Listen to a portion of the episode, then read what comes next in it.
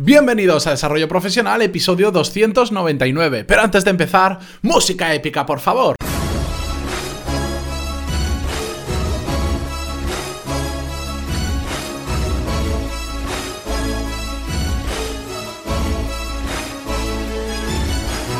Muy buenos días a todos y bienvenidos a Desarrollo Profesional, el podcast donde ya sabéis que hablamos sobre todas las técnicas, habilidades, estrategias y trucos necesarios para mejorar cada día en nuestro trabajo. Y hoy, a pesar de que tengo un invitado al otro lado que ahora presentaré, hemos tenido que repetir la, introducción una vez porque, por si no la he dicho 299 veces, pues me he equivocado, como me suele pasar habitualmente, solo que no suelo tener un público en directo que me ve como me equivoco. Dicho esto, al otro lado tenemos a Fernando Álvarez, un podcaster también, bueno, y se dedica a muchas otras cosas, pero hoy lo vamos a conocer igual en su rol más de podcaster porque tiene em, un podcast muy interesante que se llama Código Emprendedor, que de hecho tiene muchas similitudes, que ahora Fernando nos lo contará, con este podcast porque también trata de encontrar y que él me corrija.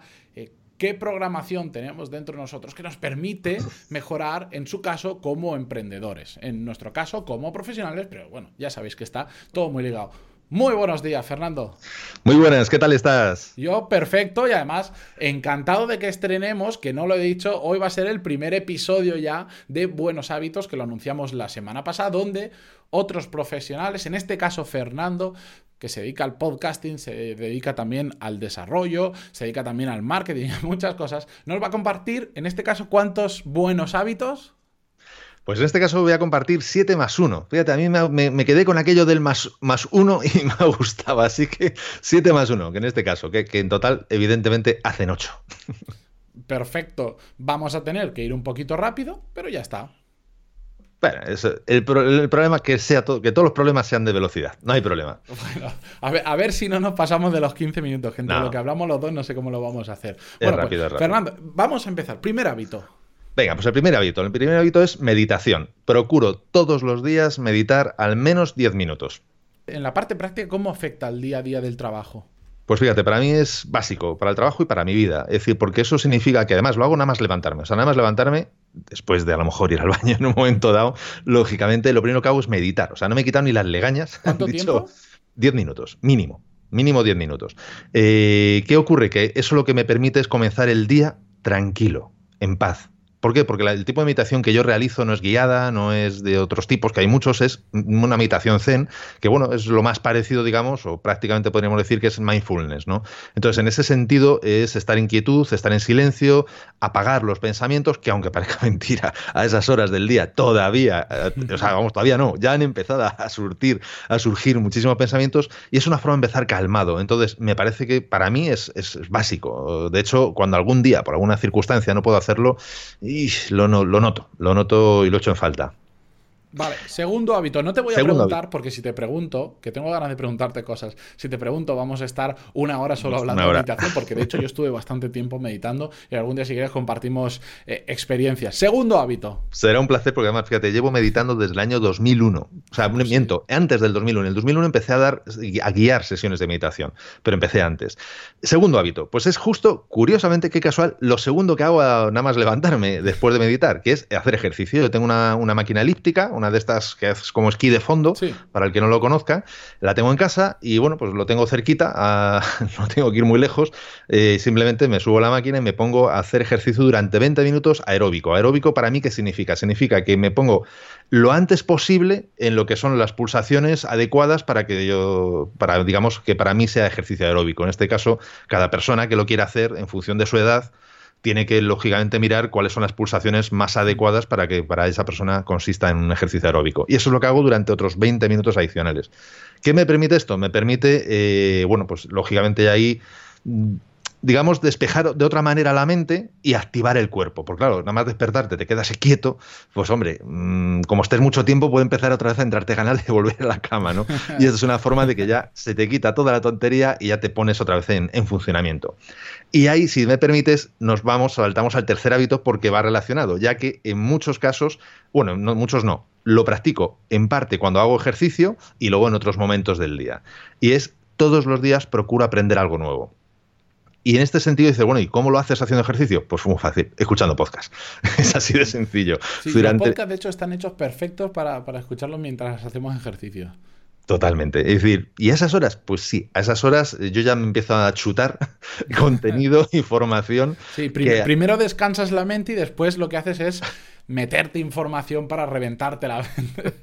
Pero, pero, es como los gimnasios, es decir, es como cualquier otro ejercicio, digamos, más físico, ¿no? Es decir, tienes que tensar el músculo, luego tienes que relajarlo. Tensas, relajas. Ahí es donde está el crecimiento. y en este caso ocurre igual. Porque además después del ejercicio viene la ducha, por lo cual es otra vez a relajar la mente. Aunque en mi caso sigo escuchando podcast porque además me he colocado un altavoz eh, bastante bueno en el baño, precisamente para poder escucharlos aún estando en la ducha y tal. O sea que al final sigo escuchando podcast. Cuando digo aprender diariamente, no solo utilizo el podcast, utilizo el audiolibro, además lo utilizo mucho, porque hay otros hábitos que luego te contaré donde además sigo utilizando o compartiendo hmm. con el de aprender diariamente, leo libros y luego, bueno, internet ya donde caiga, ¿no? Ya sea hmm. Facebook o post, etcétera, ¿no? Diferentes blogs. Ese sería mi tercer hábito. ¿Vamos bien de tiempo? ¿Voy rápido? ¿Va, la cosa bien? mal de tiempo, pero no quería poner mal de tiempo. Nada, nada. Acelero, no te preocupes. Si tú me permites, yo acelero. Venga, cuarto hábito. Cuarto hábito determinar las tareas del día siguiente la noche anterior. Es decir, yo todos los días, salvo que, bueno, por algún motivo ya llegue muy tarde a casa o lo que sea, procuro, antes de terminar de, digamos, lo que es la jornada laboral, mirar qué es lo que es importante que tengo que hacer el día siguiente. Por lo tanto, para mí eso es un hábito crucial. Ah, qué curioso. Yo, ¿ves? Yo eso no lo puedo hacer el día anterior porque si no mm, si lo hago por la noche o por la tarde, me pone nervioso porque ya me hace pensar lo que tengo que hacer mañana. Yo me planifico la semana, una vez a la semana, y ya lo tengo hoy. Al día siguiente ni miro la agenda, sé que me levanto, miro la agenda y me pongo a ejecutar. Porque si lo hago por la noche, uff. Pues fíjate, a mí me parece igualmente válido tanto uno como otro. Yo supongo que al que nos está escuchando pues puede coger la que más la que mejor le venga, porque las dos cumplen una premisa y es que en cualquiera de los casos no determines qué vas a hacer hoy a primera hora de la mañana, porque entonces en función de tu estado emocional de ese día o de cómo hayas descansado, empezarás a elegir unas tareas otras. Y no, es el, y no es el objetivo. El objetivo es elegir lo que verdaderamente tienes que hacer, lo que verdaderamente es importante para avanzar. No, sí, no lo que más te conviene. excesivamente a corto plazo. Solo, solo ves en el día en el día en el que estás. No, semana, mínimo, yo siempre digo, mínimo una semana. Yo ahora me estoy planificando, dentro de la medida de lo posible, a dos semanas y, ya me da algunos problemas. Bueno, para, para, hacer esta entrevista, creo que hemos cambiado unas 14 fechas, más o menos. Sí, por ahí. Siete más una, como dirías tú, fechas probablemente. Sí, sí, sí, sí. Vale, quinto hábito. Vamos a por él. Todos los días procuro verme una película o una serie en inglés de forma que uno, en este caso, el ocio y el disfrute. ¿Por qué? Porque tengo el objetivo de, lógicamente, mejorar mi inglés. Entonces, por un lado, necesito descansar y desconectar, no, no solo es trabajo, ya bastante hago que hago cosas, como ves, en paralelo, que esta también es otra en paralelo en la que le saco doble provecho. Y llega un momento en el que lo disfruto perfectamente en inglés, hasta a veces más que el, que el doblado, ¿no? Porque ya, bueno, como todo, te, acostumbras, lógicamente. el, el siguiente hábito es papel cero. Desde hace ya años eh, tengo el hábito de digitalizar casi prácticamente todo y intento mantener a raya el papel. Sigo generando papel, porque bueno, yo creo que eso es casi imposible, pero por ejemplo, antiguamente pues yo tenía montañas de post-it por todos los lados hmm. y ahora un taco de post-it pues me puede durar, y no exagero, ni una pizca, me puede durar perfectamente dos o tres años. De hecho, es que no recuerdo cuándo fue la última vez que compré un post-it. Es decir, que eso me dura. para que te hagas una idea, yo hace poquito tuve que tuve que imprimir un contrato que no sabía cómo demonios hacer para imprimir un contrato, porque no tengo ni impresora. Me tuve que comprar una impresora y después me di cuenta que ni siquiera tengo folios. Madre mía. Pero no, lo he hecho como objetivo, decir, no quiero consumir más papel por lo que sea, no. Simplemente porque en el momento en que empiezas a digitalizar, que te das cuenta que es más fácil buscar toda la información y todo esto, es que inevitablemente no usas papel. O, usas muy poco. Tengo una libreta donde que sí la utilizo todos los días para determinadas cosas, pero es lo único que tengo de papel. En mi caso son dos objetivos principales, ¿no? o sea, dos motivos, mejor dicho. El ecológico, que es evidente, ¿no? Y luego después la facilidad de productividad y movilidad. Quiere decir, yo tengo diferentes dispositivos, tengo el sobremesa, donde ahora mismo estamos grabando, tengo el portátil, luego tengo el tablet y tengo el teléfono, ¿no? Y bueno, incluso ya el smartwatch aunque para este, en este caso no me afecta. ¿Qué ocurre? Que una vez que lo tengo digitalizado y en mi caso lo comparto todo, todo está en la nube, o sea, la base es la nube, en este caso es Dropbox, pues me da igual, yo ahora mismo apago cualquier equipo y automáticamente sé que me puedo ir con cualquiera de los dispositivos a, o cualquier otro lugar y tengo toda la información para seguir trabajando o consultar o lo que fuera. Entonces, eso me da un nivel de... antes eh, leía todo en papel y de hecho me sigue gustando más leer en papel y me gusta, soy de los que raya los libros, apunta, subraya, anota pero me he pasado prácticamente ahora a todo digital porque no quiero volver a trasladar libros en una mudanza. Ostras, es que eso solo lo sabe el que lo ha hecho. La aplicación de Amazon puedo también apuntar, puedo subrayar. Eh, no me gusta tanto, pero al final también esa información que yo apunto, que subrayo, después si quiero la puedo copiar, puedo crear contenido a partir de ella, puedo hacer resúmenes. Me viene genial. Sigo prefiriendo el papel, pero solo con no tener que volver a trasladar cajas de libros, que es que últimamente, como he mudado varias veces, no puedo más, he decidido no comprar más libros en papel. Yo ahí estoy exactamente totalmente de acuerdo, aunque reconozco las ventajas del papel y del subrayar y demás en papel, que bueno, en algunos casos nos queda otra opción porque no hay edición digital de ese libro, pero efectivamente los mil y pico libros que llevo en el Kindle no pesan nada, solo son 200 gramos y eso, eso es un lujo. Eso es un lujo. Lo, lo único es que no van a poder heredarlos nadie. Eso es curioso. El otro día lo estaba pensando, es una tontería, pero si tú tienes una biblioteca, si te gusta leer mucho y te haces una biblioteca interesante, no sé hasta qué punto está previsto que tú puedas dar esos libros a otra persona, que lo dudo muchísimo. Pues en principio no está previsto porque tú realmente mm, tienes la posesión de los derechos de uso, pero no el del libro como tal. Por lo tanto, a no ser que cambie de repente el acuerdo que estás mm. ahora mismo aceptando cuando compras cualquier libro, al menos en Amazon, no vas a poder hacer eso. Y a mí es una cosa que me toca bastante las narices, sinceramente lo digo así de claro, igual que el que no puedas prestar un libro que dices, jolín, fulanito de tal, yo este libro me lo he leído, jolín, échatelo un vistazo. No, o sea, lo que puedes hacer es regalarlo o recomendarlo, pero no puedes prestarlo. y eso sí que es verdad que eso mm, me toca la moral bastante. Bastante, pero bueno. bastante, eh, pero es bueno. Un sacrificio también en general son bastante más económicos en general que un libro físico. Hay, hay de todo, ¿eh? y esto sí, sí, sí. Y estos hay, hasta más caros, curiosamente, que he visto alguna vez, pero bueno. Te, te, puedo decir hasta títulos. Yo he comprado algún libro en papel más barato que en Kindle en Estados Unidos. O sea, en España todavía no ha ocurrido, porque todavía somos, eh, estamos en versión beta en el formato electrónico, pero en Estados Unidos, que nos llevan un carrerón por delante, ya hay libros en Kindle más caros que en papel, lo cual me parece un poco de casi de, denuncia, ¿no? Es decir, esto es una tomadura de pelo, pero sí, ya digo, te puedo dar títulos concretos que se puede ver en, Amazon.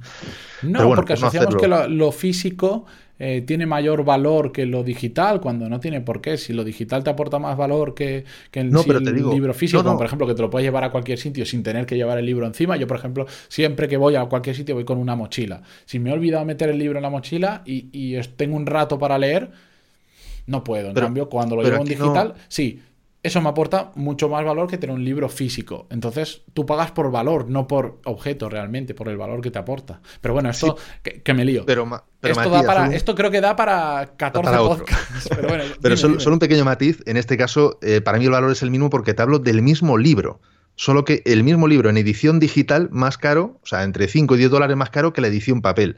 Que dices, siendo el mismo contenido, me parece, y, si, y uno teniendo que unos costes de impresión y distribución, me parece un poco exagerado, ¿no? Pero bueno. Yo, hablo, yo no hablo de costes de impresión, hablo de valor para el cliente. A mí ahora me aporta más valor que sea digital porque me ahorra hacer mudanzas, me, eh, me permite todo lo que yo apunto tenerlo digitalizado y en cualquier dispositivo. Me aporta más valor, por lo tanto, Sí, sí, sí, en ese sentido. Lo que pasa es que estamos tan asociados a que el papel tiene que costar más porque tiene un coste de impresión, cuando realmente los libros de impresión cuestan un euro o menos. Sí, cuesta muy poco, Pero bueno, eso es cierto. Siguiente hábito que nos liamos, Fernando. Siguiente, que también es hábito doble, andar todos los días es raro el día que yo no ande. Si yo no ando, me da, me da un algo. O sea, si yo no salgo a la calle a darme un paseo, aún más lento o más rápido, aunque no soy de andar demasiado lento, me da algo. Y normalmente, si lo hago con alguien, pues lógicamente, pues vamos charlando, lo que sea. Si lo hago solo, como te puedes imaginar, mm, voy con los cascos y voy nuevamente escuchando normalmente podcast o audiolibros. En alguna ocasión pues escucho a lo mejor música o alguna cosilla, depende ya de mi estado emocional, de si necesito desconectar o si requiero conectar. Y en ese sentido, cuando escucho podcast, por ejemplo, eh, hay momentos para escuchar podcast de contenido, o sea, de negocio, de cosas de estas, y hay otro momento de decir, no, no, quiero para relajarme, de cosas de lo más variopintas, digamos, para desconectar, ¿no? Y nos falta uno, nos falta el último hábito, el, el más uno que es que utilizo, tengo el hábito de utilizar música para generar los estados adecuados, los estados emocionales adecuados para poder realizar las tareas que quiero hacer. Entonces te pongo un ejemplo. De hecho, tengo, tengo un episodio solo dedicado a eso, música para trabajar. Que es bueno. muy, de hecho, diferente música para diferentes tipos de trabajo dentro de tu propia jornada. Y yo cambio bastante. Yo, yo como estoy prácticamente todo el día delante del ordenador, estoy prácticamente todo el día con un tipo u otro de música porque me gusta mucho. De hecho, podcast no puedo escuchar mientras trabajo porque le presto mucha atención. No, es y música, por ejemplo, depende si necesito más o menos atención, es más o menos acústica. Sí, ahí es normal. Yo en mi caso, por ejemplo, y lo que recomiendo siempre es tener ciertas listas para ciertas tareas. Por ejemplo, yo cuando quiero escribir o quiero ya sea escribir para un post, un libro o una ponencia, algo de lo que tengo que escribir, lo que hago es que tengo ya mis dos listas eh, o mis, digamos, tres bandas sonoras, o en este caso yo tiro de banda sonora instrumental para que no haya voz incluso ni en inglés, para que no haya nada que me pueda distraer. Y cuando quiero, yo qué sé, pues relajarme es otro tipo de música, cuando quiero reactivarme enérgicamente, pues es otro tipo de música, etcétera, ¿no? Hmm. Y ese sentido me parece que es, crucial. Y estos son, estos son mis hábitos. Muy bien. De tiempo bien, ¿no? 7 más 1, que son meditación, ejercicio, aprender diariamente, determinar las tareas del día siguiente, justo, o sea, las tareas que tienes que hacer hoy, haberlas determinado la noche anterior, ver todos los días alguna película o serie, digamos, algo que me distraiga, pero en inglés, porque así de esa forma puedo aprender un poco más, intentar tender a tener papel cero, digitalizarlo lo más posible para que me facilite la productividad y la movilidad, andar todos los días paralelamente, nuevamente, con eh, aprendiendo cosas en la mayor parte de las ocasiones y utilizar la música para generar estados emocionales que me permitan realizar mejor las tareas que tengo que hacer. Pues yo creo que genial. Nos hemos ido un poquito de tiempo, pero es que hemos tenido ocho hábitos de una persona que que sabe de esto, de lo que habla bastante. De hecho, os recomiendo muchísimo que os metáis en códigoemprendedor.com, donde vais a encontrar su podcast, pero aparte tiene un blog de, desde latrinchera.com. Crea mucho contenido, mucho contenido sobre todo interesante, por eso también he querido que venga aquí. Nos conocimos en la JPod, por cierto. Cierto, muy cenamos, cierto. Bueno, no cenamos muy bien, la comida no era muy buena, la verdad, pero fue muy interesante porque además estábamos con Borja Girón, nos conocimos todo, de ahí salió eh, esta relación y que nos ha llevado a estar ganando hoy. Y que por cierto, eh, hoy mismo tenéis en códigoemprendedor.com una entrevista en la que estoy yo con Fernando. Y vamos a hacer una continuación de este episodio, pero al final, bueno, también como su, su podcast, en, mi casa mando yo y en su, en su lado lo vamos a hacer tipo entrevista con otros temas ligeramente diferentes, pero yo os recomiendo que os paséis y lo conozcáis porque además todos los que estáis escuchando esto, porque lo sé, porque me lo decís habitualmente, mm, estáis buscando cosas que podéis hacer para mejorar y dentro de Código Emprendedor, aunque no seáis emprendedores, incluso vais a encontrar muchos hábitos, muchas técnicas, mucho contenido interesante donde vais a poder pues, mejorar como profesionales también un poco cada día. Así que em, yo os espero en la entrevista de Fernando. La voy a dejar en las notas del programa, si Fernando me pasa el enlace correcto. Por supuesto, por supuesto. Para que podáis ir directamente. Y nada, Fernando, nos vemos al otro lado. Por supuesto, un placer y muchísimas gracias por estar aquí. Espero que les haya sido provecho a todas las personas que nos han escuchado estos minutos extras de lo que es habitual en tu programa. Y nada, un placer tenerme, o sea, eh, tenerte, o mejor dicho, estar en este espacio compartido contigo. Pues muy bien. Seguro que me van a escribir y me van a decir, ¿por qué no habéis hablado más de este tema o de este otro? Es que me ha traído ocho hábitos. era imposible meterlo en 15 minutos, así que si vemos que alguno gusta especialmente, volveremos. No os preocupéis y nos eh, por el podcast el lunes que viene volvemos, ojo, con el episodio 300. Voy a, voy a ver si hago algo especial. No tengo una idea clara, pero me gustaría hacer algo especial. Fernando, nos vemos al otro lado. Adiós a, todo el mundo. Adiós. Hasta ahora.